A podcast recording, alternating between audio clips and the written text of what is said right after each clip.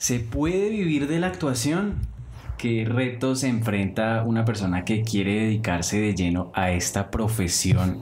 Y los estudios y las metodologías que utiliza un actor le funcionan a todo el mundo o es algo exclusivo muy interiorizado. Eso lo vamos a descubrir con nuestro invitado.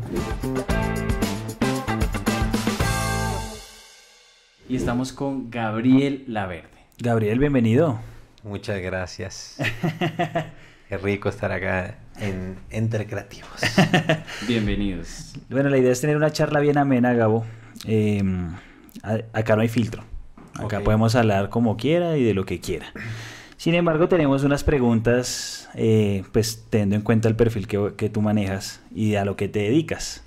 Precisamente hicimos ahí una pequeña investigación, pero primero pues queremos que te presentes. ¿Quién eres? ¿A qué te dedicas? Y que nos hables un poco a modo grosso, rapidito, de tu trayectoria. Eh, bueno, mi nombre es Gabriel Laverde. Mido 1,80, no, pero sí. Mido 1,65. Mido 1,83 y eh, bueno, yo soy actor. Eh, también ahorita estoy metido en el mundo también de la comedia. Siempre me ha gustado la comedia, siempre creo que ha sido como uno de mis fuertes también, porque considero que es más fácil hacer llorar, que hacer reír. Siempre es muy difícil la comedia. Tiene mucha inteligencia y mucho trasfondo detrás también. Y es algo que uno va cultivando. Igual de, no sé si es porque mi familia es de costeños, uno tiene como ese sabor, ese carisma. De pronto, o, o es simplemente porque nací con ese, ese don, pero obviamente pues soy actor profesional, he estudiado, también me he preparado muchísimo, estudié en Casa Ensamble. Después de eso fui al bosque, soy maestro en arte dramático.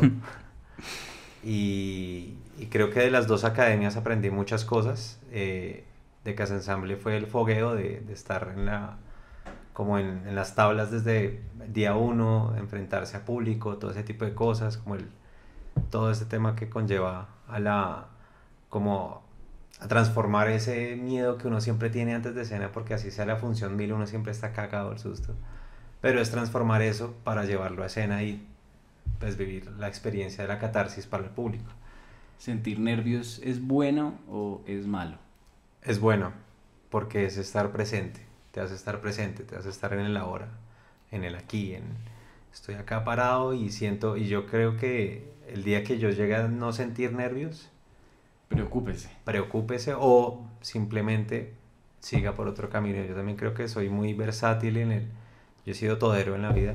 He trabajado de obrero, de limpiando baños, en oficina de migración, en cuanta vaina, eh, mesero de Andrés, bueno, en fin. Y creo que no soy solamente actor, también me considero que soy un complejo de muchas cosas que a lo largo de la experiencia, del bagaje en la vida, pues me, me he enfrentado y es como, bueno, si llega una pandemia, pues, ¿qué sé hacer? Call center. Tengo inglés, call center. Entonces, también como que todo eso me ha servido para darme cuenta de que todo lo que uno hace en la vida, como diría un maestro mío, como la vida misma, funciona. Así es.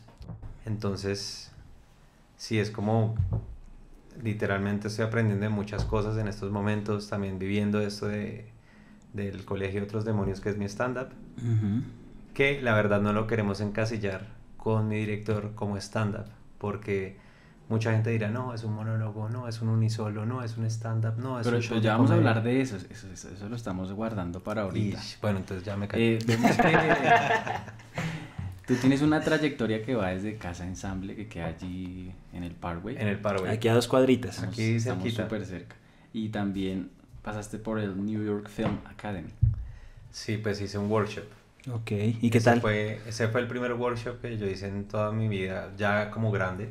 Traducción de workshop para... Workshop es como un, un taller pequeño, literalmente como una inducción hacia algo.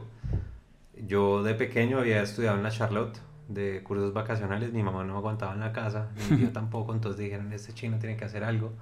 Me metieron a eso y justamente mi primer taller de pequeño fue clown. Mm. Y desde ahí yo dije, wow, este, la comedia es muy chévere, hacer reír no solamente a mis tías, sino a otra gente es bacano. O sea, Porque las tías siempre se ríen de los chistes de uno. eso Claro, es exacto. Más que yo las imitaba, obviamente siendo costeñas y eso, no, el cancheco está hablando igual que yo. sí. Entonces todo ese tipo de cosas como que ahí fue creciendo y en la New York Film Academy fue en Australia, que fue que ellos estaban abriendo sede allá y una amiga mía, como mi mejor amiga australiana de esa época, ella me dijo, parce, usted debería ser artista, usted tiene un talento para hacer reír a la gente, no solamente en su idioma, o sea, usted es muy chistoso de por sí en inglés también da risa. Y me acuerdo que ella me dijo, parce, me debes tanta plata. Y yo, ¿cómo así, parce? Sí, yo pagué un workshop para que te metieras y así mismo me metió al primer, em, el primer stand-up que hice yo. Lo embalaron. Me embaló re duro. ¿Y si pagó? ¿Si pagó la plata? No, pues ya quedó- no me hablo. Eso se quedó como la cuenta del Licetex. Sí, eso ya. No, mentira, no, obviamente lo pagué con gusto. Pero obviamente cuando ella me dijo el valor fue como mil dólares. Yo, ¿qué putas? ¿Cómo así mil dólares? No, Michael, se tiene huevo. Y claro, cuando ya vi eso, eh, fue actuación para la cámara y fue algo una chimba, porque ese profesor, digamos, a mí me decía, ¿tú has ido a teatro? Y yo, sí, muy poquito, tal. Me dijo, hay una obra que se llama Of Mice and Men y, y era una obra que el man me dijo, se tiene que ir a verla. Y fue a ver la obra, la obra, la, con todo y descuento que me dio el profesor, costaba 100 dólares la boleta. Yo decía, En inglés. En inglés. Que el teatro en inglés Es lindo, es lindo también, pero a mí me encanta no más. se entiende del todo a no ser de que... Depende, si ya son muy british, ya son, eso es como ver Peaky Blinders sin subtítulos, padre. No culo. Pero es lindo ver cómo, cómo, cómo cambia el acting, cómo se expresan, también tienen una manera también de, de expresar sus sentimientos o lo dramático de otra forma, porque pues sea lo que sea. Shakespeare. Sí, tienen toda esa base. Y pues esta vez era James Franco y Brian Cranston, que eres el de Breaking Bad, Ah, ¿sí? los que actuaban ahí con otra actriz. Parce, era una locura. Yo salí de esa obra y yo en esa época tenía una, una novia francesa. Y ahí es que yo también entendí mucho del, del tema del arte. Ella me decía, es que tú también tienes todo este tema. El primer libro que yo me leí fue uno de Molière, que ella me regaló. Me dijo, tú eres un cómico, el hijo de madre. Léete este libro, que fue eh, Médico a Palos, creo que fue. Y, uf, claro, yo salí de esa vaina y la llamé y le dije, no, parce, yo no sé ni... O sea, estoy en el Opera House, por favor, ven acá, yo no entiendo qué es lo que me pasa. Y fue cuando ella me dijo, y escuché por primera vez la, la palabra catarsis. Mm. Me dijo, estás en una catarsis. Y yo, ¿qué, qué es esa mondada, man?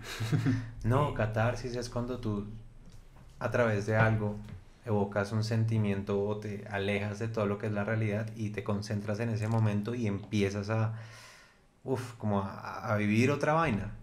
Sí. Y yo sentía, yo en esa hora pasé por risa, pero cagado de la risa, por sentimientos encontrados de, no, lloré, reí, casi me poposeo también. Todo, yo era- se no, pegó, todo, se meó todo. todo, todo, o sea, yo sentí todo así, yo, uy, no, esto es lo que yo quiero estudiar. Qué Y loco. empecé a estudiar, eh, empecé a ver universidades allá en Australia, pero muy caro, güey. Mm. Yo dije, no, marica.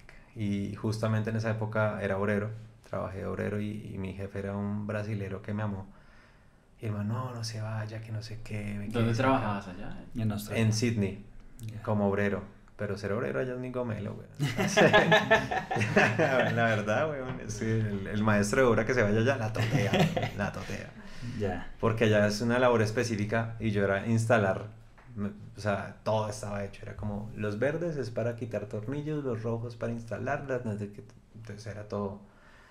Todo está hecho para Hecho. que cualquier persona, pues Sí. en sus cinco sentidos lo pueda hacer. Lo puede hacer, exacto. Obviamente uno al comienzo es como, uy, marica". No Pero... Conecte los dos positivos. No, eso sí no me tocó, sino yo creo que hubiera estallado un edificio, weón, pero, pero sí es como que yo vi eso y dije, no, me devuelvo para Colombia. Y mi mamá en esa época me estaba diciendo, papi, devuélvate ya, es hora, papi, tú que estás allá, que joda, yo me he roto el culo para que tú estés de, de, obrero en otro país, mira esas manos como las tienes, no sé qué. Y yo, no, mamá, eso en verdad es una chimba, no, ¿cuál chimba? No sé, tal. Y yo le dije a mi mamá, bueno, me devuelvo, pero si me devuelves a estudiar actuación. No, eso es un hobby, eso que vas a estudiar esa vaina, Gabriel, por favor, estudia derecho y no sé qué, y, y, y lo coges de hobby, y yo no, esto no me devuelvo. Mi mamá, no, tú estás loco, tal. Y un momento otro me dijo, listo, dale, de una. Y volví acá y me acuerdo que yo dije, fue madre, ¿dónde estudio actuación y toda esa vuelta? Y fue que empecé a ver Google, academias de actuación, pum, la primera que me salió en esa época, Casa Ensamble. ¿Quién daba las clases? ¿Alejandra Borrero? No, Alejandra Borrero no, nunca me dio clases. no. Siempre era como que llegaba a ver algunas veces las muestras y todo eso, pero obviamente Alejandra Borrero siempre estaba ocupada. Pues, Mm, me imagino. Oiga, pero venga, de la historia que usted nos acaba de contar, lo que, lo que yo resalto y, y lo que me parece impresionante es cómo la vida le pone a uno personas que solamente son para un propósito y, y que aportan en la historia para algo, un fin mayor, ¿no? El, el mayor. profesor, el... ¿Quién más? La novia, la, amiga francesa. la francesa y la amiga que le pagó el curso. Fue, eso fue entre las dos. Sí, Ya. o sea, como que ellas se unieron y fue cambalache y hágale. Y lo mismo fue para el stand-up. El primer stand-up fue en un bar y era un concurso de stand-up. Y, y ellos eran así, nos debe 50 dólares. Y Yo, ¿50 dólares de qué putas? No, te inscribimos en un stand-up que hay un show, un concurso. Y yo, "No, ustedes están locas, yo no he hecho en mi vida eso. No, que nosotros te ayudamos a escribir el guion. Y yo, ¿de qué quieres hablar? Y yo, ¿qué hablo yo, weón? no sé, pues... Y ella fue, pues, ¿por qué no hablas de todas las vainas que nosotros nos reímos con los franceses y con la gente que te conoce, que es como es un latino en el exterior? Mm. Eso es, eso es una desgracia realmente. Sí, ¿no? Y es muy chistoso porque uno identifica a un colombiano en el exterior es porque te mira rayado. Uno colombiano siempre mira mal, mal mirado, siempre. Sí, Podemos sí. ser los más bacanes después, pero al principio nuestro... sí, confirmo, confirmo. Y va a los bares latinos y todo el mundo es mirándose como un culo, los zapatos. ta. Hasta que se ve y de dónde es. De Colombia. Ah, no, la buena parce. Y siempre hay un paisa, siempre hay un paisa, güey. En todos lados del mundo hay un paisa. Y ahí fue que lo que dice Diego es cierto, como que uno en ese momento, digamos, eh, la exnovia francesa, yo con ella me separé pues por cosas de la vida, porque ella se volvió a Francia, ella llevaba en Australia dos años, y ellos tienen una cosa que es Working Holiday Visa, que ellos no tienen que pagar visa, sino que tienen que hacer como algo, o ayudar a una granja o alguna cosa para extender su visa y ya, Ujú. trabaje lo que usted quiera. Y ella ya había cumplido ya el límite. Y ella, desde que yo me cuadré con ella, yo sabía que ella se iba a ir. Uy, es que las relaciones a distancia, ¿no? Uf, no, no.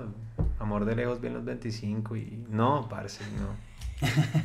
No, eso no, no cala, no cala. Estoy de acuerdo contigo. Y pues Ok. claro, yo decía, no, vente para Francia. Y yo, no, yo no sé pas, güey, yo no sé. ¿No sabe ni francés? No, yo sé palabras, me defiendo. Je ne sais pas. ¿Cómo te Je m'appelle. Je m'appelle Gabriel, je suis colombian, ya. Ok. Pero yo escuchar eso, yo le decía, a mí me gusta del francés que tú hablas, ya.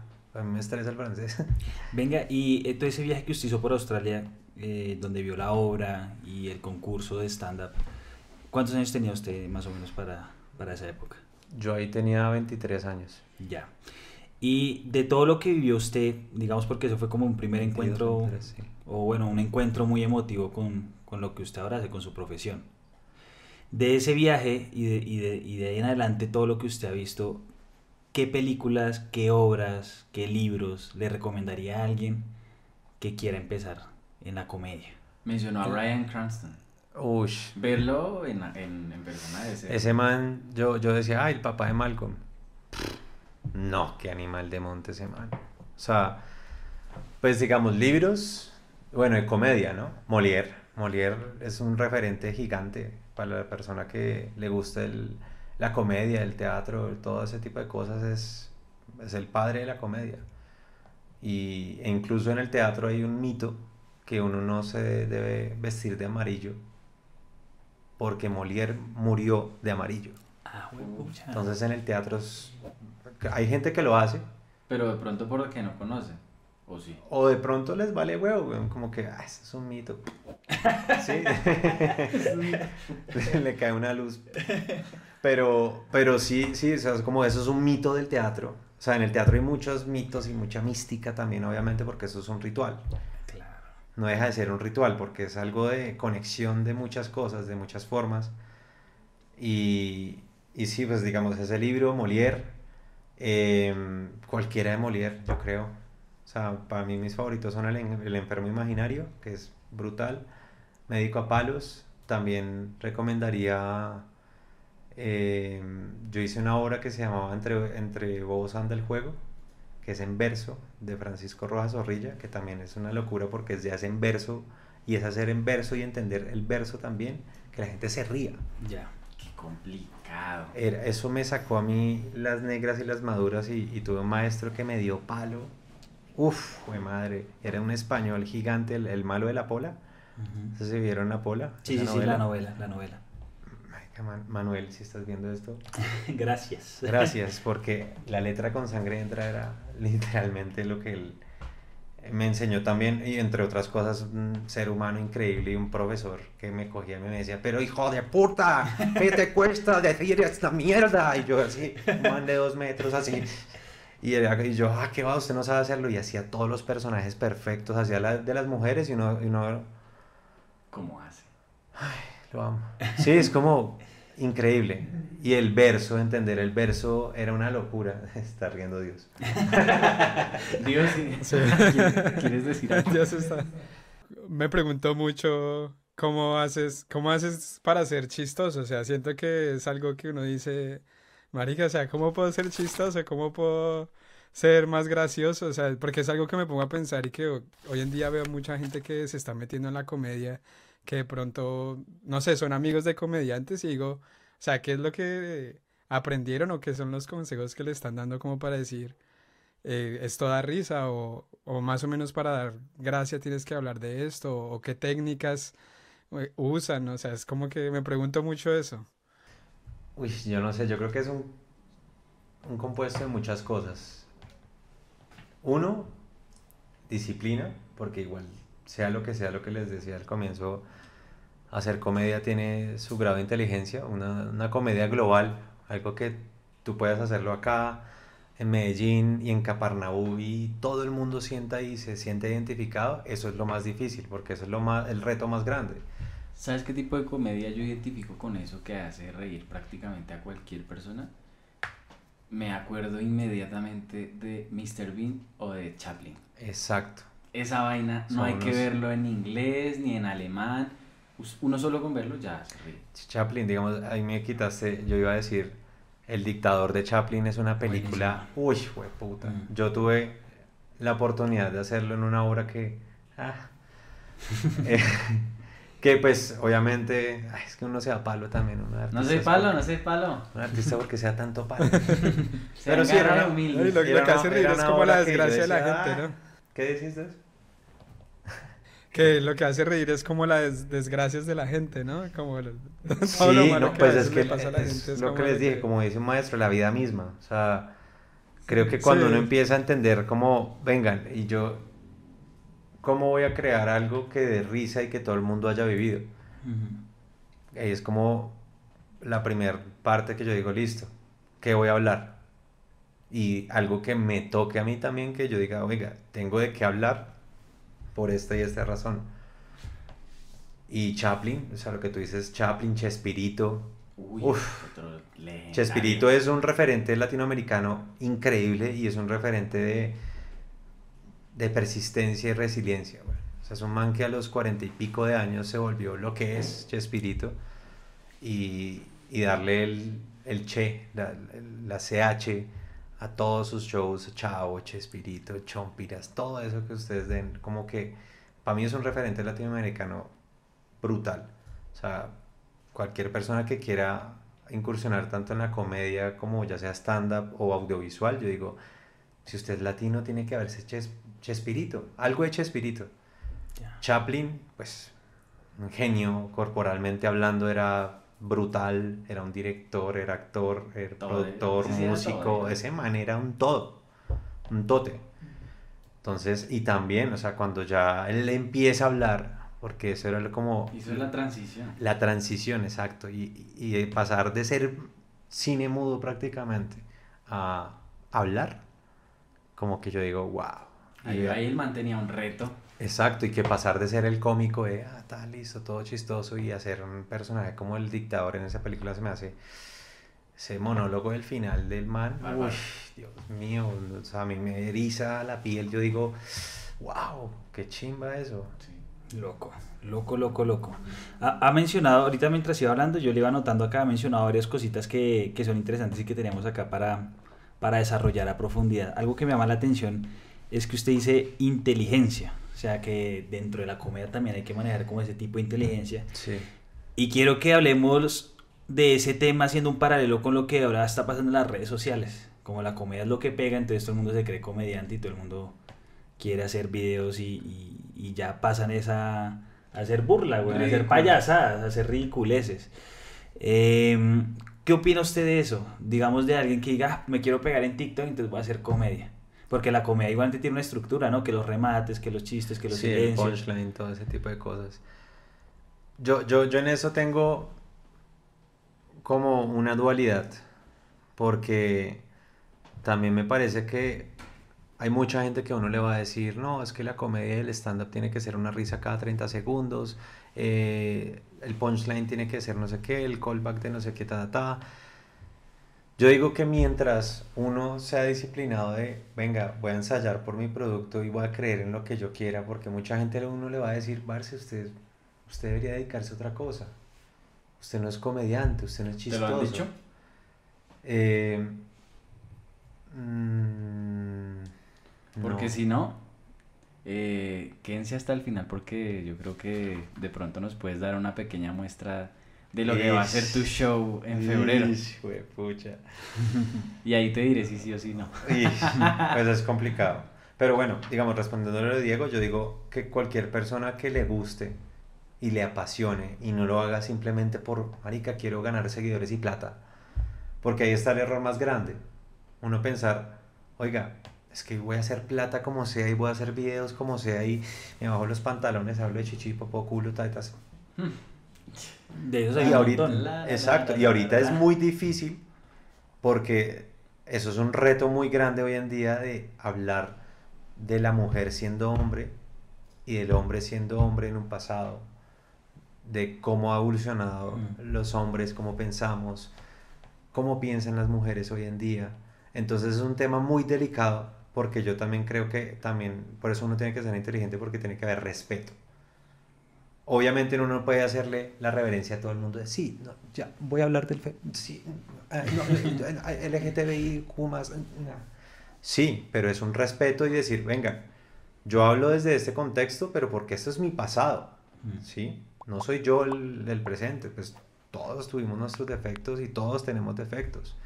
Entonces yo creo que una persona que diga, parce, a mí me apasiona la comedia y puede que no me fluya al comienzo y puede que, fue madre, pero es una pasión y es un amor que le tengo a esto que yo digo, fue madre, algún momento la disciplina lo genera todo. A mí me falta incluso ser más disciplinado. Si yo fuera más disciplinado, fue pucha. Ya. Igualmente, yo, yo siento que adicional a, a la disciplina, sí considero, porque digamos, el otro comente que tuvimos acá en Entre Creativos fue Oráculo. Y en la charla que tuvimos con Oráculo, él, de igual forma, o sea, en la forma en la que él hablaba, se sentía que sí sabía de estructura. Porque el man nos decía, no, es que el remate del chiste, que hay que dejar un silencio, que no sé qué. Mm. Yo creería que también es estudiar, codearse con gente que sabe el tema y, y aprenderse esas técnicas, esas cosas. Lo mismo de la actuación.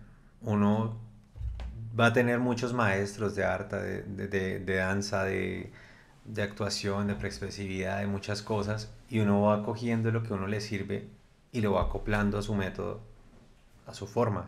Porque es que no hay un método que te diga, no, es que Stanislavski dijo que es así y tiene que ser así. No, pero hay que conocer cuáles son los métodos. Mm. Que Grotowski, que Stanislavski, que Meissner, que Stella Adler, que bueno, todos los métodos actorales que hay. Y, y ver referentes también de, de- de comedia, tanto internacionales y porque este man es tan duro, como latinoamericanos y nacionales. Ver hasta lo malo.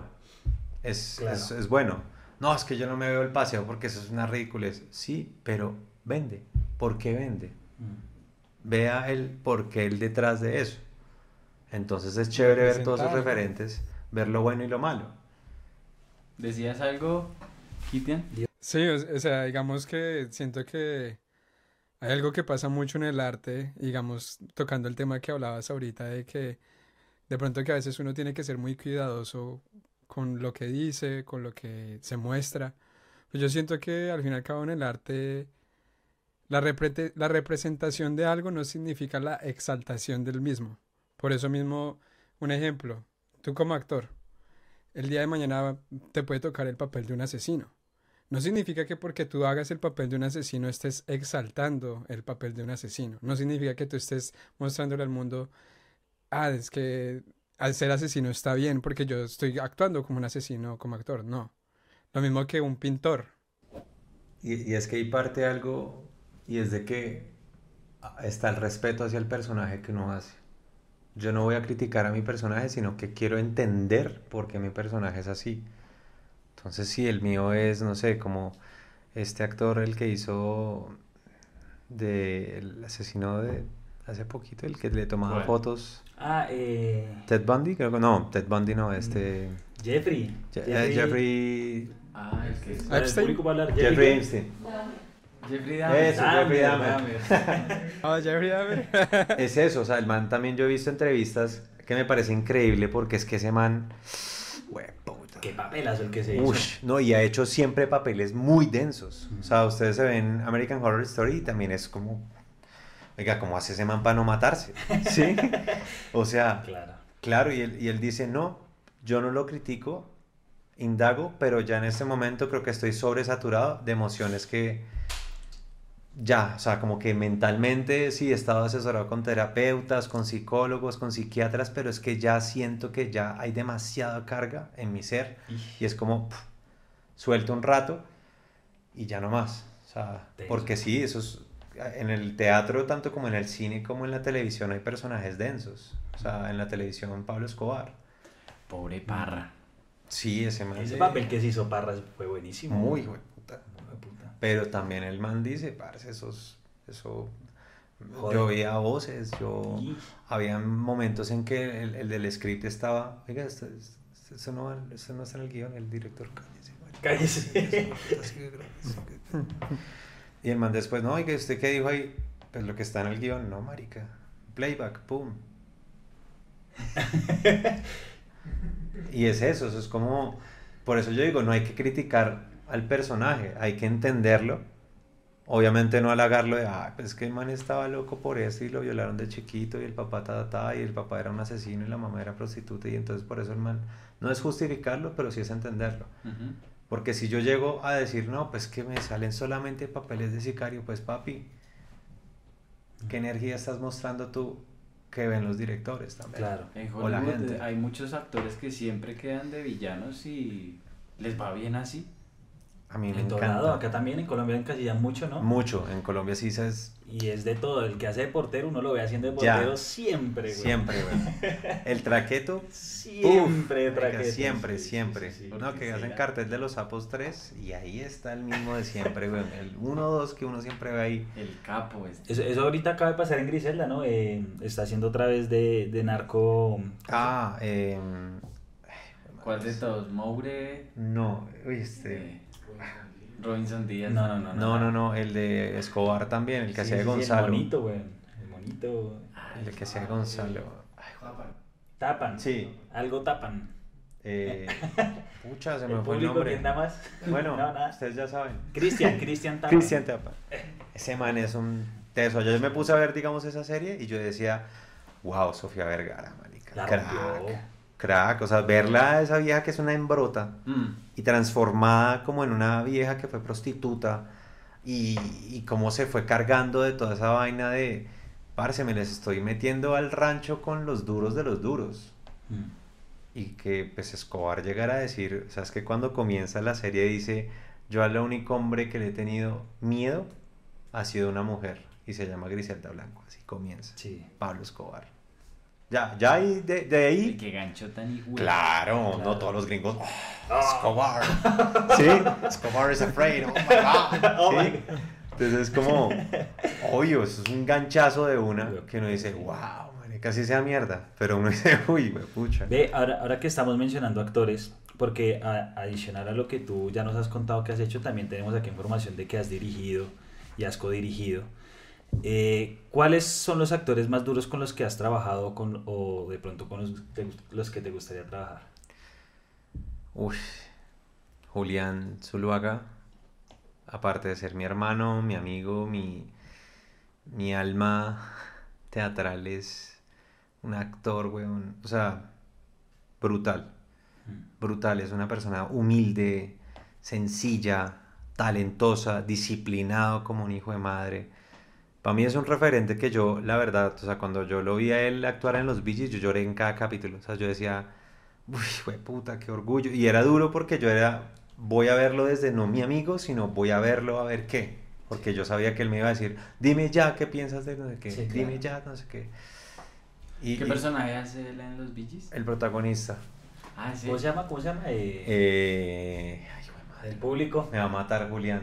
Eh, eh, ¿Qué hace? Daniel, no, No. El que reparte los tamales. no, ese, ese es. Ah, es él. Es él. No, el que reparte los tamales es el indio. El indio. El in- ese personaje. También es re bueno. Bueno, marica, me hizo llorar. Pero bueno, Julián. eh, hay otro actor, bueno, mi maestro Manuel Navarro.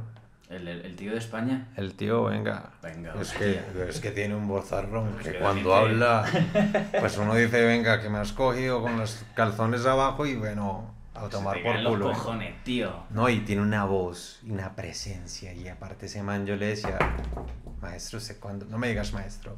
Yo, bueno, Manuel, cuando usted estaba joven, usted debió ser un papi muy hueputa. y claro, lo vi una vez de joven y yo decía, no, marico, ¿usted cuántas viejas levantaba a la hora, güey? No, pues, güey. Se- toma por culo. Y Sebastián Casanova es un amigo que admiro muchísimo. Es un man para la comedia, un animal. ¿Dónde lo hemos visto él? A Sebastián Casanova, bueno, él, él ha salido más que todo en cortos. Él es el hijo del culebro Casanova, que es el... Yo mi tesis de grado fue de la, cuál es la importancia de Don Chinche en la comedia televisiva en Colombia. Don Chinche es un referente hijo de madre para la comedia porque es la primera vez que Pepe Sánchez saca la cámara de estudio a grabar en, la calle y con personajes de la vida cotidiana, o sea, un mecánico, el todero. eh. Entonces el papá de él era eso, o sea, el papá era eh, Eutemio, Ya. o sea, el mejor amigo de Don Chinche, el huilense, que, uy, ¿cómo va, qué va a decir usted? No, un monstruo para la comedia, era amigo del Pacheco, el show de Jimmy, los Recochan Boys, que fue, pucha, o sea, papá de Casanova, y, y estoy seguro que tanto Nicolás, que es el hermano que él es director, eh, como Sebastián, son muy, muy buenos, o sea, para escribir también Sebastián es un teso, pero para la comedia ese man es... Yo me conecto con él así en comedia, pero rapidísimo. Que digo como, parce, usted, usted me encantaría volver a actuar con Casanova. Y referentes internacionales. No necesariamente de la comedia, sino... Internacionales, Sí. eh, uy, pues obviamente DiCaprio, se me hace un... Ese man, porque es tan buen actor? Ese man es, uy, madre, también es una persona súper disciplinada, es muy, con, muy, o sea, ustedes han visto esa escena de Lobo de Wall Street que cortan y el man queda como, action, pon, y, y, y saluda y tata, no sé qué, y vuelve marica, o sea, eso es un Trabajo mental. muy trabajo loco. mental muy hijo de puta, y desde chiquito, desde que, desde que estuvo con Johnny Depp actuando como de un pelado con retraso mental, que todo el mundo pensaba en esa época que Leonardo DiCaprio era retrasado mental. O sea, Ah, sí, buena la actuación. Maricas. Es que, que- ¿quién, a- quién ama a Jimmy Col- No, marica, se me olvidó todo. ¿no? Ok, corta. Corte. Pero bueno, DiCaprio, Matthew McConaughey me- se me hace un McConaughey. actorazo. Sí. También, o sea, es el típico que pasó de ser el, el galán de Hollywood a hacer unas películas como Interestelar, Dallas Buyers Club, que son Tremenda película interestelar, es de mis Uf. favoritas. demasiado. Ya. Y... ¿Qué otro? Bueno, pues Cillian Murphy también se me hace un actorazo. Ah, es de Peaky Blinders. El Thomas Shelby. Shelby. Ese man es increíble también. me- em, Christian Bale Bale. Batman. es el, la metamorfosis, literal. American Psycho, Batman. American Psycho, Batman. em, ¿Cuántos? No, casi me está olvidando todo. ¿Qué pasa? ¿Sabes, ¿Sabes qué otro me parece muy interesante? Eh, Gary, Gary Oldman. Gary Oldman. Ush, ese es el que va a decir también. actorazo. Ese man es el hombre de las mil caras, le dicen en Hollywood. Ese man ha actuado en. Hannibal, en The Gordon, en Batman, en... No, tiene un montón. o sea, Marica, si vemos Sirius su- Black, weón. Mm. o sea, Sirius Black. A mí se me hace un personaje brutal, brutal. O sea, es como que uno llega a amar tanto ese personaje y lo que dice ese man, no sé si lo escribieron o el man en verdad lo decía, pero era Sí. como todo el mundo tiene su luz y su oscuridad, pero tú decides a qué lado le das a potenciar más. Mm. Ay, ese, ese diálogo, weón. Si eso es estaba libreteado, el guionista denso. No- Muy caraca. Si no, ese man es un puta hasta Pero sí, hay muchos. No, yo creo que es. Y, y pues en mujeres, Meryl Streep es una diosa. Anne. Hathaway, eh, Natalie Portman. Uf, Natalie Portman. eh, está. La de Barbie, ¿cómo se llama? Margot Robbie. Uh, sí. Sí. También se me hace excelente. No, Emma, Emma Emma Stone, me sí. vuelve loco. O sea, en verdad es demasiado buena actriz. Es cero mi. ¿Cierto? ¿A, qui- a quién mencionaron por allá? Claro, Emma Stone, yo dije Emma Stone y todas. Y una No. actriz colombiana. Actriz colombiana. Uy. A mí me gustaba Teresita Gutiérrez. Yo la Uy, vi en sus últimos años. Vicky Hernández también. Vicky Hernández se me hace una actriz brutal. Brutal, brutal, brutal. Vicky Hernández se me hace. ¿Cuál es ella? Estoy echando cabeza. Vicky Hernández, te la muestro. ¿En, en dónde, ¿En dónde he escuchado ese nombre? Venga, y mientras la va buscando, el primero que usted nombró dentro de la lista es Julián Zuluaga, ¿no? Y Juli ahorita está dirigiendo el... Ah, mi estándar, sí. Pero no si se le dice stand-up o al fin no. sí, sí, está. No, ahí, ahí ¿sabes? dice, ahí dice Ahí stand-up dice comedy. stand-up comedy porque vende más. Es que eso es un video. Chan, chan, chan. Eso es un video y eso es algo con, con, con Juli y hemos cuadrado. Y es que si nos llegan a preguntar, venga, ¿y lo de ustedes qué es? Es. Ujú. ¿Cómo así que es? Es. ¿Pero qué es? ¿Un monólogo? ¿Es un unisolo? ¿Es un stand-up? ¿Es un show de comedia? ¿Es teatro? con comedia? Es. Que igual que tu amigo cuando preguntó. Claro, ¿no? Es, es que literalmente es... No quiero encasillar eso en una sola cosa. O sea, lo que yo también estoy haciendo es ya recordar muchas cosas de, de mi colegio. de- Del bueno, colegio y otros demonios. Hablando del colegio, yo llevo todo el día con la chaqueta de la Eso, promoción. eso te iba a decir, güey. Y dice, uy, no, ya el man acá promocionando el Preprom 2015. La viejoteca, güey. Si no, voy para Samero, weón, está. Venga, y una cosa. em, la última vez que vi, que vi el, el stand-up, Julián inició diciendo que él lo dirigía y que pues, a la gente se le hace raro que un stand-up se dirija. Quiero que nos hables un poco de eso porque casualmente vi el especial de, de ¿cómo Camilo se llama? Sánchez. De Camilo Sánchez. Y, y- y bueno, siento que entre un especial y un stand-up hay como varias cosas encontradas, ¿no? Siento yo que no es lo mismo saber contar chistes, a saber llevar una narrativa, un hilo, llegar a ciertos puntos. Siento que eso es mucho más valioso que simplemente echar chistes y, y ya Y pelar nalga. Pelar nalga. Entonces, cuéntanos un poquito de eso. ¿Cómo es el proceso de dirigir un stand-up? ¿Escriben el guion, lo reescriben? ¿Cómo piensan los chistes? ¿Cómo, cómo, cómo surge todo, pues? Bueno, del colegio de otros demonios se llama así porque de pequeño yo leía mucho García Márquez. Y cuando me enteré literalmente que García Márquez le decían Gabo y yo me llamaba Gabriel, yo dije, wow, qué poder. qué Algo poder". tiene que haber. Sí, no, claro. Uf, el realismo mágico. Y Del amor y otros demonios es un libro de, de Gao que a mí me encanta. Obviamente, para mí el ranking es El amor en los tiempos del cólera, el Crónica de una muerte anunciada, El coronel. El coronel no tiene quien le escriba, es genial. Los cuentos cortos de García Márquez, La Cándida de Bogotá. Taller de guion cinematográfico me lo leí en la Universidad de Gabriel García Márquez. ¿Ah, sí? Es tremendo libro. Él cuenta cuando se fue a México y Uy, ¿qué es preparaba a los estudiantes para, para ser escritores de cine. Qué loco. Para... Uy. Taller de guion Y cinematográfico. por cosas de la vida tuve, tuve taller de guion con el nieto de García Márquez. Ya. Ah, ¿él tiene nieto? Él tiene un nieto y es un duro ¿Cómo se llama? Yo no sabía. Eh, este Márquez. ¿Es apellido Eh, Márquez? Márquez. Es un man ahí. García. No, no me acuerdo el nombre del maestro, weón. El profe. Uf. Bueno, Bueno, lo pero- de tarea. Pero por cosas de la vida. Y yo le dije al man una vez, no, a mí me gusta que me digan Gabo, el man. Ah, Hmm. Un gran poder conlleva una gran responsabilidad. Pero, pero sí fue, digamos, lo del, lo del, bueno, volviendo, perdón, es el TDA, sí, te entenderás. Tranquilo. Eh, volviendo a eso, sí, mucha gente va a decir, uy, parce, sí. Por eso es que nosotros hemos estado tan conflictuados con Julián en este proceso. Por eso decimos es. Punto.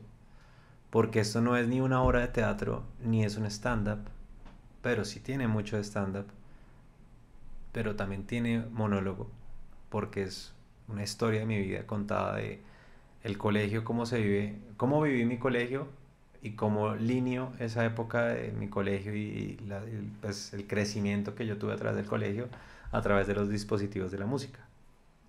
Entonces, cuando llegó el Walkman, el Dixman, el MP3, el iPod, el primer celular con MP3 y Usted le tocó Discman. No. yo sí, claro. Pero yo viví la época de cuando estaba pequeño en el colegio del que veía a los grandes de 11 con el Walkman Ay, gran hijo de madre. y que era De como casetico, papi. Claro, el casetico ahí. Ahí, dele para atrás. Que ellos cogían y metían el lápiz y rebobinaban lado A, lado B, pin, no sé qué. Y era lo último en Guaraches. El que tuviera Walkman era, marica, chacho. El chacho. Y Préstemelo. como tener el convertible, güey. Ya. Y bueno, entonces Julián y yo hicimos todo ese proceso. Yo escribí el guion. Yo llevaba, yo llevaba, mejor dicho, yo tenía ese, ese guion hace mucho tiempo y siempre me dio culillo. La verdad, por cosas de, ay, no, es que no sé, es que esta gente está haciendo esto, es que el miedo culo que no hay siempre que fijarse en lo que los otros están haciendo. Exacto, ¿no? Y, compararse. Mm, Compararse. o sea, está mal. Yo en el momento en que dije, parce, yo hice un curso eh, que era como mindfulness y todo ese tipo de cosas. Y a mí ese curso me llevó a explorar muchas cosas que yo dije, pero tan huevón uno, porque es, porque se complica la vida tan, tanto, weón. O sea, la vida es más simple. Y hace poquito lo escuché incluso en un podcast. Que este Daniel Dreyfus hablaba de César Millán, Millán que es el del El el encantador catador de de perros. perros. Y el man le, le preguntaron en una entrevista, él le contó a este Dreyfus, a mí me preguntaron una vez que cuál era la mentira más grande que me han dicho y es que la vida no es simple. No, pero ¿cómo así? O sea, ¿esa es la mentira más grande? Sí, la vida es simple. De que tú la quieras ver sin simplicidad es otra cosa, pero la vida es simple. Yo llegué en la frontera de Estados Unidos con un brazo atrás, otro adelante, y hoy en día tengo el rancho de mis sueños, tengo el show de mis sueños. Eh, he hecho muchas cosas que todavía me faltarán, pero la verdad, el 80% de las cosas las he hecho.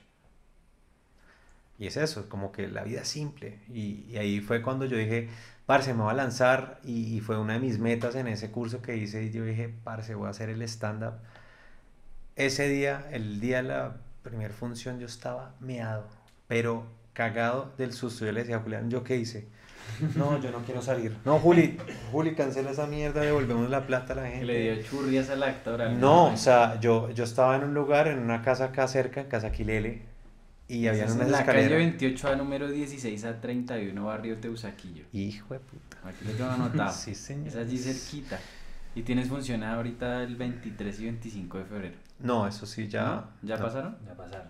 Ya Esta información pasaron. está mal en el Instagram. En el Instagram, pero eso es lo de mi Instagram. Eso fue una publicidad que yo tengo así. Uy, eso está ahí grave. Sí, no, perdón. Para mis seguidores. Pero no, ahorita estamos en Brego. Ah. Pero en Quilele fue la primera oportunidad que tuve para hacerlo y, y le agradezco mucho a Juli, eh, la, la, um, dueña de Quilele. Obviamente, cuando yo estaba bajando las escaleras, yo tengo una música con la que comienzo y hay una canción que a mí me encanta, pero esa canción se ha vuelto amor y odio al mismo tiempo, porque es como que es una canción que yo desde chiquito yo la escuchaba y na na na. Sí, o sea, yo era feliz con esa canción, la de Getting Jiggy With It, de Will Smith, que es un actor que yo también, wow, top. Pobre man, ese man, la mujer le acabó la carrera. Sí. No, yo me, yo, yo me- yo me pondría a llorar con él. No, fue madre, yo el día que conozca a ese man yo me desmayo. ¿Son Will Smith? Mm, ese Pa' man es mí, un. El príncipe de Bel Air es wow. y todas las películas Los que hombres de negro. No, todos. Todos, que todo lo que- man, música, todo. es- La canción yo la pongo y claro, cuando... Y hay otra canción que yo pongo de Madonna con Justin Timberlake que es para decir, este es el último llamado, son cuatro, eh, four minutes, que es literalmente cuatro minutos. Yo, I'm out of time, I gotta get four minutes, four minutes. Yo estaba, no, que, no, marica, él, vamos, que tú puedes. Y yo, pues, no, me- se me lengua la traba, güey. No, no, yo no quiero salir, tal. Y claro, yo bajaba esas escaleras así temblando. Yo, no, güey, madre, y veía al público, escuchaba ya la tos de mi mamá. No sé, fue puta. Yo decía, no, yo, mi mamá me va a matar por cómo la voy a decir. Pues claro, yo imito a mi mamá en, en el stand-up. Yo, no, esta mujer, ¿qué va a decir, weón? Yo estaba cagado del susto. Y ya en un momento a otro, esa, esa angustia y esas vainas se empezó a transformar en algo tan bello que yo dije, tan huevón, es que uno sí se complica las vainas por chimbadas. Mm. Y va a haber gente que te va a decir, ah, sí, no le falta retorno. ah, es- mm, ah, mm". Ah. Pero parece si uno viviera de eso. Mm. Así es. Me imagino que Ardila Lule cuando montó Postobón. No, gaseosas de manzana. Papi, hay, hay chicha, ¿para qué va a hacer la Coca-Cola? ¿Qué, weón? Postobón. Ya existe la coca. ¿Y usted qué, qué es que Postobón, que Colombia? Y vea. Y vea. ¿Sí? Lo mismo, el dueño de Nubank, que es el de. El, el hijo de. El heredero de Vélez. La fácil era haber hecho, bueno, yo me quedo con la empresa mi papá. Voy a montar una banca virtual. No. ¿usted qué le pasa, weón? Que ese Ya está X.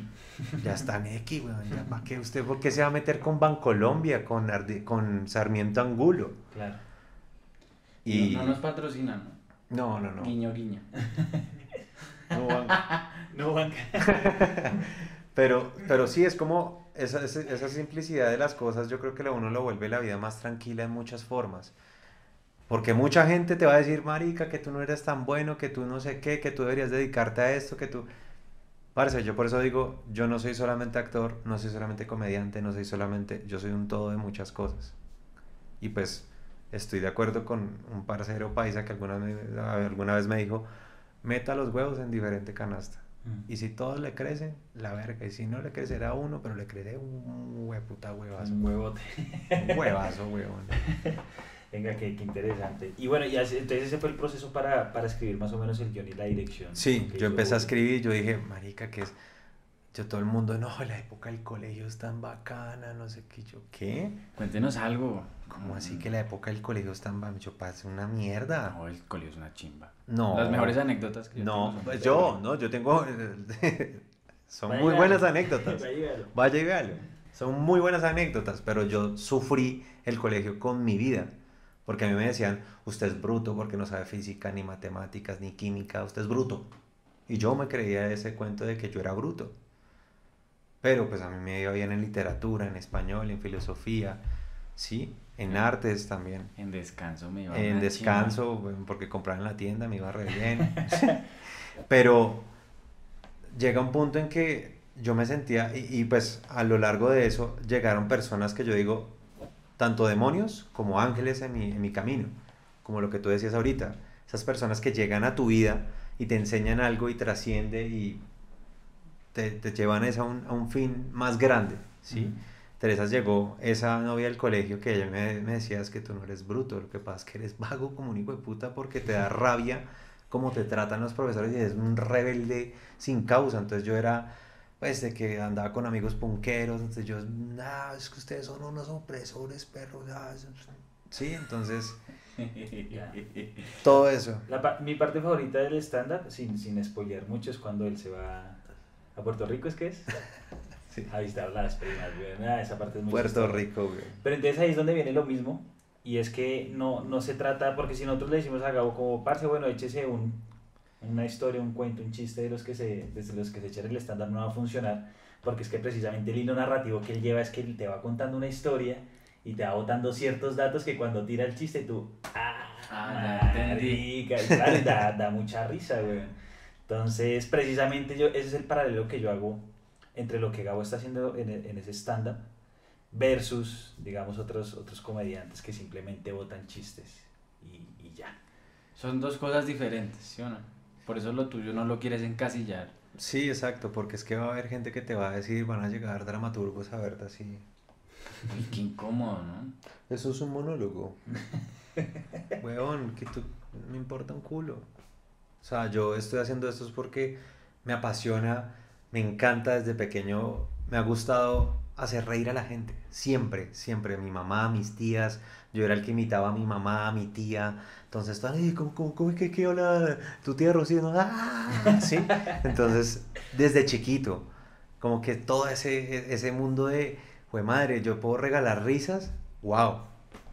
Cuando mi mamá me fue a ver en esto de clown en la muestra esa que tenía en la Charlotte, yo hice, a mí me, la profesora fue como, bueno, la premisa es hagan una receta y con la receta hacen su show.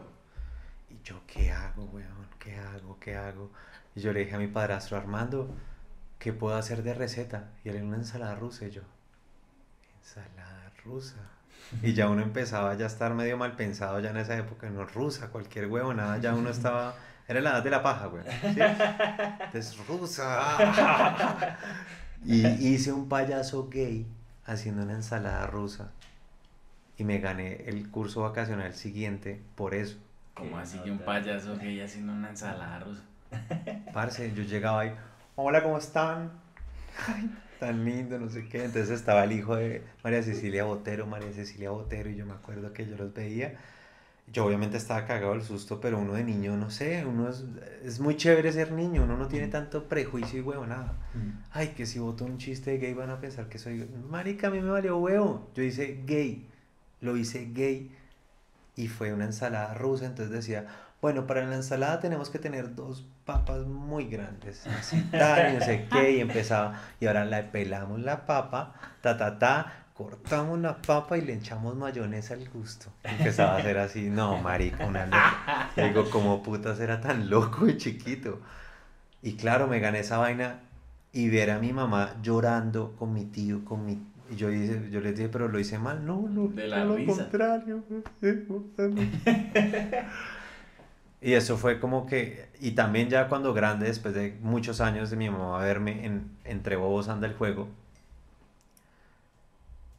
eh, en esa, en esa era el protagonista y ahí fue cuando Manuel Navarro me dijo, es que si tú me cagas la obra, te cago. Hijo de puta, te cago, porque es que, ¿tú has escuchado cómo eh, habla el, el tío Ben de, de Spider-Man? Y yo, ¿cómo? Un gran, polla, un gran poder, es que una gran polla, un, un gran poder conlleva una gran responsabilidad. Entonces, tú tienes el hilo de la hijo de puta obra. Si te olvidas en verso, tienes que improvisar en verso y si no, te cago. Y yo, y claro, y lo mismo, la tos de mi mamá es fumadora. Yo no, no. Y claro, y yo salía y pues yo me había rapado esto así, cual shakespeariano, Sí. ¿sí? Pelo acá a los lados y acá era cuchilla, cero, uno y así. Entonces yo en una parte, pues yo duré como dos semanas en que yo le, me ponía sombrero para que mi mamá no se diera cuenta. Y cuando fue la hora, yo claro, yo buscaba a mi mamá, la vi ahí y yo, llenóme. Ta, me quité esa vaina de mi mamá. La cara de mi mamá fue como, uy, lo mato. O sea, el chino loco y a la vez como que se reía y juá, juá, juá. Y claro, cuando empecé a ver la risa de mi abuela, de mi tío, de mi... Yo ahí... Por eso yo digo que hacer comedia es como que uno se siente como un Saiyajin, uno bota un chiste y ¡guau! y no ¡guau! ¿Sí? Entonces eso es la verga, esa sensación yo digo, no la cambio por nada, güey. O sea, el día que yo te diga que yo no siento ya esos nervios, yo digo, listo, no estaré actuando o siendo comediante, sino estaré detrás, pero me encanta la risa, me encanta la actuación, me encanta todo ese mundo. Y es duro, sí, mucha gente te va a decir lo mismo. Actor no, marica, actor, güey, madre, eso es muy difícil, eso es muy complicado, no, eso quién se lo va a aguantar usted siendo actor, no, no, no, eso que, no, usted porque no estudió derecho. Porque todo el mundo dice, estudie Derecho. Mi- Bueno, mi familia tiene más eso porque uno son... ¿Qué? ¿Tú eres abogado? No, no, no. Es que no, no, no, jamás. eh. Pero no, o sea... Eso que terminan en taxi. ¿Qué? Que y eso que terminan siendo taxistas. Marica, si hay... No, hay de todo, güey. O sea, es que yo creo que si uno estudia las cosas porque me... Volvemos a lo mismo. Si yo hago las cosas porque me va a dar plata, solamente plata, pues porque obviamente a mí le gusta, me gusta la plata, weón. Pues, weón. No, mentira. con la chaqueta del Bronx.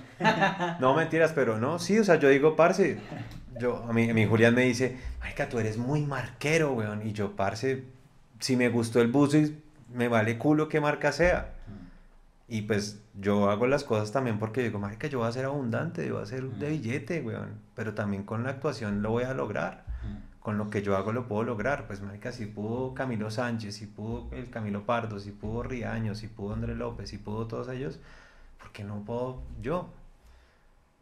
Y pues yo digo, bueno, mi formato es, punto. No me importa si tú eres dramaturgo y estuviste, mejor dicho, en la escuela de Leco, que no me vale culo. Yo hago las cosas porque me llena esto. Y si listo, si mi público son mis amigos, pues bueno, qué chimba, el voz a voz. Ve, entonces, ¿cuándo te? El jueves, Este jueves. este jueves. Uy, pero fechas. Eh, jueves a las 8 de la noche. El jueves que cae 20. No, jueves Ese cae es primero. Primero. Primero de febrero. ¿Y qué otras fechas hay? De pronto el otro jueves. Solamente que no quiero decir porque la gente, ah, no, yo voy el otro jueves. Ah, Es que lo digo, lo digo, lo digo ¿qué es temporada porque- Ah, Lo digo es porque no sé cuándo sale este episodio. No, papi, este episodio sale, este Ah. episodio sale rapidito. Ojalá esta semana. Y esta semana. genial, güey. Para que le haga harta... Venga, y, y de todo esto, de toda esta ola de comediantes colombianos que gracias a las redes sociales han logrado mayor exposición, como los que usted nombra, Riaño, Sánchez y toda esa gente, ¿a quién se la da usted y a quién no se la da? ¿Qué? O sea, que digamos, ¿a quién se la da usted? Que digamos, no, Marica Riaño sí es un buen comediante, tiene tin, tin, tin. ¿A quién se la da y a quién no se la da? Uy, marica. Con Riaño tuve la oportunidad de participar y fue la verga. Fue muy bacano haber grabado Este con el joven man. cabal, ¿no? El joven acá, sí. Fue uno de los. Yo soy joven a cabal porque estoy cansado. de-". Parece fue genial. O sea, no me cambio por nada. Hice un soldado mudo. O sea, fue a Leo Chaplin, me encantó haber hecho un man mudo solamente con expresiones y huevonadas que yo hago. Era la comedia. Tenía diálogos muy cortos, pero fue muy chévere. O sea, como que el man se nota que le tiene mucho amor a esta vaina. Es un man que es una calidad humana, una chimba. O sea, la verdad, Se la das. se la doy, weón, y se la di. Ok. Mm. Re duro. Mentira. no mentiras, pero sí es un, una persona. La Le llega el- llegó con delay. Ahí, eh, eh, eh, eh, eh, eh.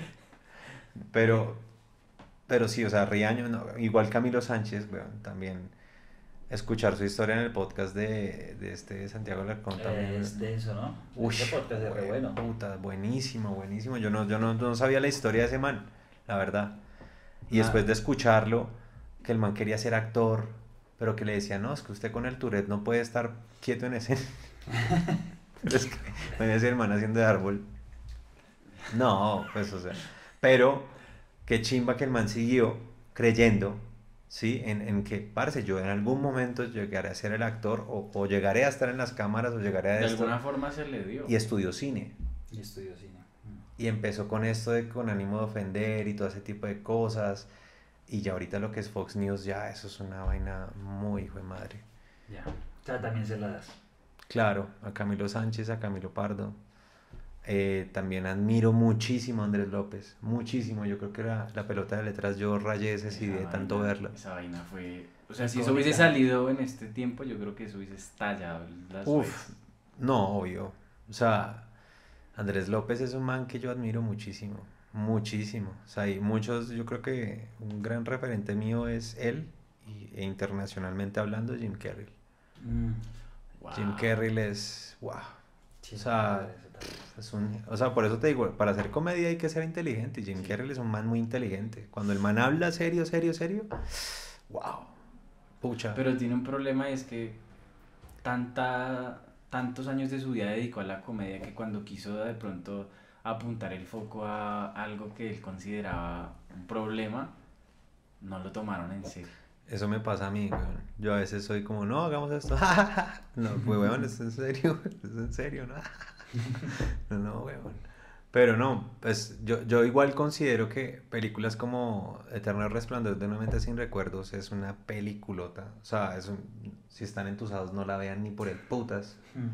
O si quieren darse palo como yo, que a mí me gusta darme palo, véanla, weón. Qué película, qué película y qué mensaje tan hijo de madre el que deja del amor. Igual que La La Land. La La Land uno lo comienza y pam, pam, pam, param, param, pam, y después ya uno está... Son unas vainas que uno dice, wow, qué referentes tan hijo de madre. Y Jim Carrey también tiene unos personajes, el número... Número 23. 23, Qué wow, película qué tan re- Yo la iba a mencionar. Siempre yo digo el número 34, una vaina así. No, Siempre. 23. 23. Qué peliculón el de ese man. O sea, en verdad es un man que admiro muchísimo también. Ahí y lo que demostró la habla. versatilidad. Muy. Es un actor muy versátil. O sea, todo lo que el man hace. los shows, no sé si han visto los stand-ups, los primeros de Él él. también tiene stand-ups, claro. Wow. Y son buenísimos. ¿Ah? El show de Truman. Uf, el Truman Show, weón. No. Uf, eso es un. No. No. Ah, no. O sea, la máscara, weón, también me La encanta. La 1 me gusta más. No, ah, sí, obvio, no la 1, la 1 que es con Cameron Díaz, que estaba perfecta en esa época.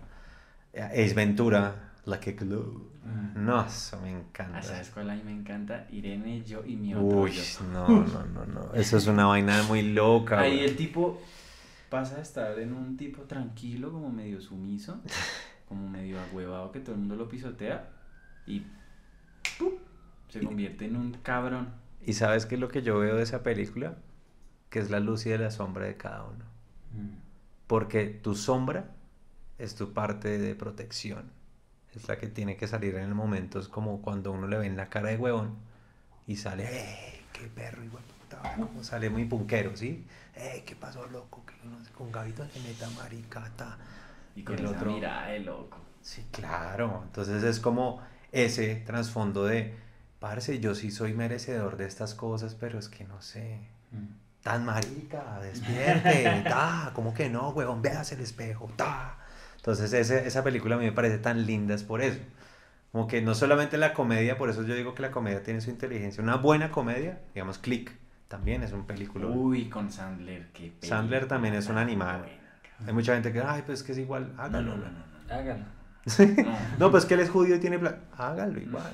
¿Cuánta gente de plata tam- también tiene plata y no ha hecho un culo con ella? Mm. Como hay gente que no tiene nada y Sandler, sea lo que Sandler sea. es re bueno. Esa película es re- Happy Gilmore, re. Click, La película que se las primeras 50 del- citas, la llama- los diamantes. El irlandés que interpreta como un irlandés. Uf, esa película es Tremenda película, sí, sí. O sea, ya son cosas que uno dice brutal.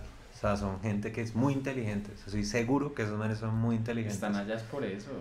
Mucho, o sea, y porque también se les nota la pasión y ustedes se dan cuenta y ellos tienen el mismo grupo de actores, Mm. siempre, Mm.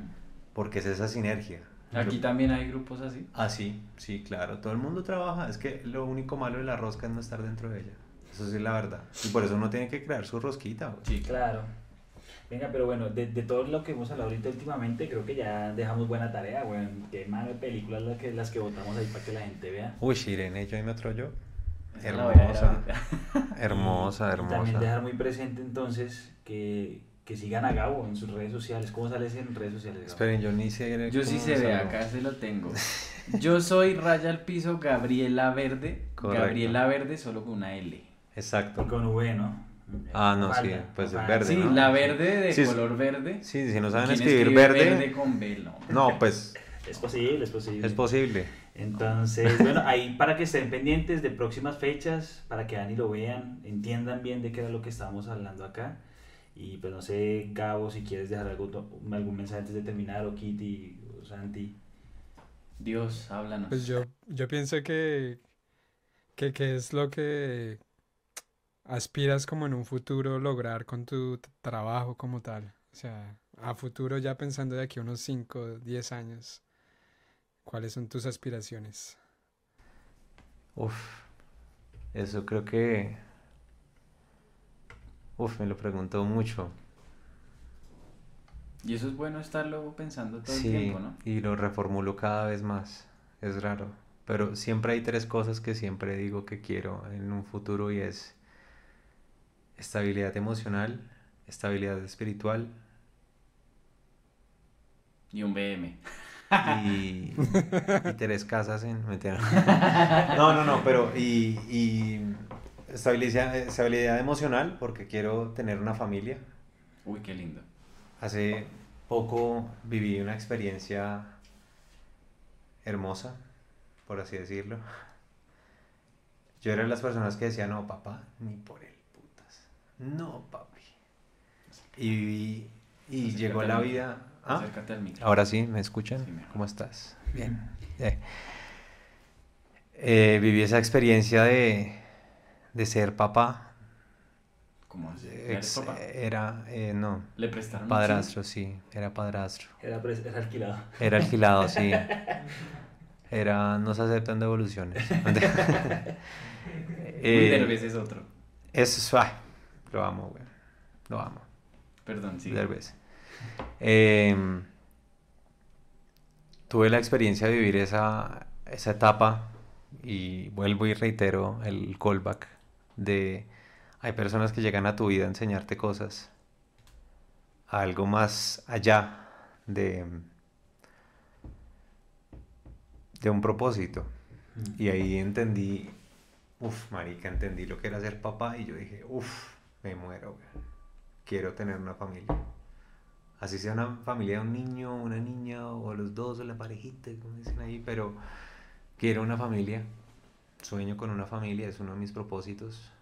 Eh, emocionalmente, pues por eso lo digo, en ese aspecto.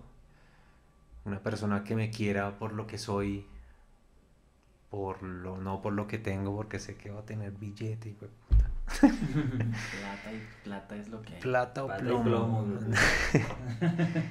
y, y eso, como que es una persona que, parce, si estuviste conmigo en la mala, vas a estar en las mejores conmigo. ¿Será que eso sí es cierto? Sí, eso sí Ay, pasa. sí, hay, casos. hay casos. Ve a Messi, ve a Ronaldo. En especial, en especial Messi, En ¿no? especial Antonella, desde, desde que el Messi no era No, es nadie que esas hasta ya, que- esas ya no están descontinuadas esas. No, no, yo creo que sí Ah, hay. No, es como, es como existen los hombres que valen la pena. Existe. Existen porque los que estamos aquí en el podcast todos valemos la Valemos la pena. 320, 20. Mentira. No mentiras, pero sí, sí considero eso, lo emocional, lo espiritual, porque en este proceso de ruptura que tuve, me encontré mucho con Dios otra vez, con mi lado espiritual, con meditar, con darme cuenta de muchas cosas, de, de que uno si le pide al universo te da respuestas y a veces uno le llegan tantas respuestas que uno dice, uy, chucho, ya, relájese, espere, ya, son muchas, déjeme hacer y me olió estas poquitas y, y creo que sí, todo va de la mano de Dios también. No soy, ay, no, que yo voy a- al lugar de su presencia y empiezo allá, la... no, yo creo en Dios a mi forma, mm, creo en Dios de que yo me puedo comunicar con Él, hablar con Él como quiera. Y me llegan muchas respuestas. Y creo que una de esas respuestas de volver a hacer el stand-up, de mandarme de loco otra vez a hacer esa temporada del stand-up fue en una, Una en una meditación que hicimos con unas amigas que amo que están por acá. Hay otras que están por allá En el público. en el público. y fue literalmente una voz que me dijo, o si usted se quiere subir al, al tren de la fortuna, es ya. Y yo, uff, parce, y llamé de una a Julián. Julián, te tengo una pregunta. ¿Qué pasa si hago el stand-up el jueves? ¿Qué? Pero no me he ensayado, abogado, que eso no se hago. no sé". Pero listo. Pero de una. Y yo, "Ay, parce, te amo, weón. Y eso también va con lo espiritual, Mm, porque los amigos son la familia que uno elige. mm. Y por eso dentro también... Esa es la familia que uno elige. Ay, hijo. Literal. Mm. No, es que Pipi son... también. Entonces eso es como... Y, y mi aspecto económico, que dentro del económico está lo profesional, eh, el estar tranquilo, de poder ayudar a mi mamá, de poder ayudar a mi papá, a mi familia, de tener mucha plata para poder ayudar a mucha gente. Y de... Yo sueño con una fundación de talentos, de niños que ya sean deportistas, músicos, cantantes, actores, lo que quieran. Como que, parece, en Colombia hay mucho talento, muchísimo, muchísimo, es impresionante el talento, pero cómo esa gente que sale tan top llega de barrios marginales y de que nadie los conoce y llegan a ser unas estrellas las madres es porque vieron que la vida es más simple, güey. Es eso, simpleza, creo en mi producto, creo en mí, yo soy mi producto y disciplina como un hijo de madre.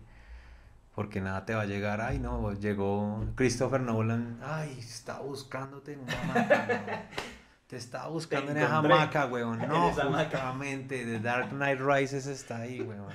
No, esa gente está todo el tiempo, muéstrese y muéstrese y muéstrese y haga lo que ustedes, véndase como producto. Ahorita también estoy entendiendo ese lado como que nos falta a los artistas, que es el empresarial. De entender también los números, porque ahorita hoy en día me doy cuenta, parce, yo no era bruto con matemáticas, odiaba a mis profesores que era distinto pues no es que sea el genio, no pues que yo te pueda hacer un cálculo matemático en la cabeza, pero pues ya puedo entender al menos con el Excel cositas. Y eso es como algo que yo rescato de, de todo lo que yo soy. Yo no soy solamente Gabriel el actor, yo no soy solamente Gabriel el director o el asistente o el comediante, no, yo soy Gabriel en muchas facetas que me sirven para un propósito único. Gabriel MacGyver. Gabriel MacGyver, literalmente uno tiene que ser un MacGyver en la vida. Uno no se puede dejar morir, weón. Dice qué bonito mensaje con el que cerramos, ¿no? Qué frase. Se llama Giver y no la piense. Exacto. Y vea la simpleza de la vida. la, vida es más simple de lo que parece. Es que nos metemos. a mí eso de Dreyfus me quedó así. Penetrado. Uf, me hizo. Ah. Y yo, no, parce, sí, es que es cierto, weón. Mm. No, es que no hay plata, es que no sé qué, las deudas, claro, yo estoy endeudado de lo que sea. Pero y fue madre, gracias a Dios estoy endeudado también, fue madre. Y, y, uno mira a ver de dónde saca todo eso. Y pues si yo me quedo en la cama... Ay, qué Dicen que el día que uno no tenga deuda, ese día se muere. así, que, así que saque crédito ya. sí. Crédito ya. Pero sí, ¿no? Yo, yo, yo en eso sí me veo... Eso es lo que quiero yo de aquí a 5 o 10 años. Y decir que, parce, me veo este podcast aquí a 5 o 10 años y me ponga a llorar a decir, parce, Gauss es un putas, weón, ¿cómo hizo, marica? Y que lo vea con la persona que quiero que esté a mi lado, que sea una persona más allá de la belleza, pues obviamente también tiene que ser una mami, pero en el buen sentido de una mami de que, parce, una vieja que yo admire, que trabaje, que sea, parce, te caíste, ¿qué hubo, marica? Párese, weón, hágale, pues, hágale que usted es un berraco, hágale, ¿qué tal? Porque de todas formas lo que digo, o sea, yo, ese, eso que tú dijiste a mí me marcó mucho ahorita en este podcast. ¿Qué dije? y, es, y es eso, hay personas que llegan a tu vida a enseñarte. Y uno a veces es como, uff, puta, yo por qué, por qué se va, weón. Yo no quiero que se vaya. Que se vaya. Ande a la verga, mi No, o sea, es como duro cuando uno cuando uno se da cuenta de la palabra soltar, yo creo que es una ofrenda, como así como los antiguos mayas, como los incas, como toda esa ofrenda de Chucho, Diosito, Jesús, Jesús, como le quieras decir, ay que te doy esto, haz lo que quieras y que se haga tu voluntad, ya, te ofrezco esto lo que tú quieras, weón. Yo quiero esto, pero pues a veces los caminos de pronto sí son más largos por acá, pero es el mejor camino para ti. Y yo aprendo y yo digo, de esta persona me llevo esto, gracias porque me enseñaste a ser papá, me diste ese, esa bendición de decir, bueno, si yo quiero ser papá, la verdad, qué chimba, viví esa experiencia, viví la experiencia de vivir con alguien en mi país, de crear una familia, de sentir que era una familia, de, llegar a un hogar y, y sentirse en eso. Y yo dije, parce, no, que qué mierda, que por qué se metió con una mujer con marica, vale culo. Simplemente de eso me llevó mucho y eso es un motor, el hijo de puta. Por eso digo que el teatro, la actuación, el arte es terapia pura, güey. Yo en este stand-up, uff, lo que he sentido, weón. No. Oiga, yo aquí ya que terapiado de una, yo. Acá el rey si lo veas muy bueno. Es muy bueno. Es una locura. Y es una gasolina todos esos sentimientos y creo que por eso los artistas en- son masoquistas en cierto sentido. Y es porque en sus peores momentos Sacan lo mejor. sacan obras fantásticas. Y yo creo que ahorita del Colegio Otros Demonios es una es algo que, que amo porque lo hicimos con un, amigo del alma, con un hermano, con una persona que creyó y cree en mí. O sea, tanto que me dice, es que si tuvieras como yo creo en ti, tú, mejor dicho, tú serías un tote. Y es eso, es creer, weón. Es que uno no se las cree, parce. Si uno no se las cree. Y es simple, parce, créaselas, weón, que, ay, que este man dijo que usted es malo, me vale culo, pues gracias, gracias, eso es más gasolina para mí. No hay, no hay publicidad mala. Gabo, siempre nos pasa y es que cuando uno va acabando el podcast Se, pone mejor la bueno. conversación, güey. Entonces yo creo que eh, debemos vernos en otra ocasión y tener una segunda parte y pues darte las gracias por el tiempo. No, a ustedes.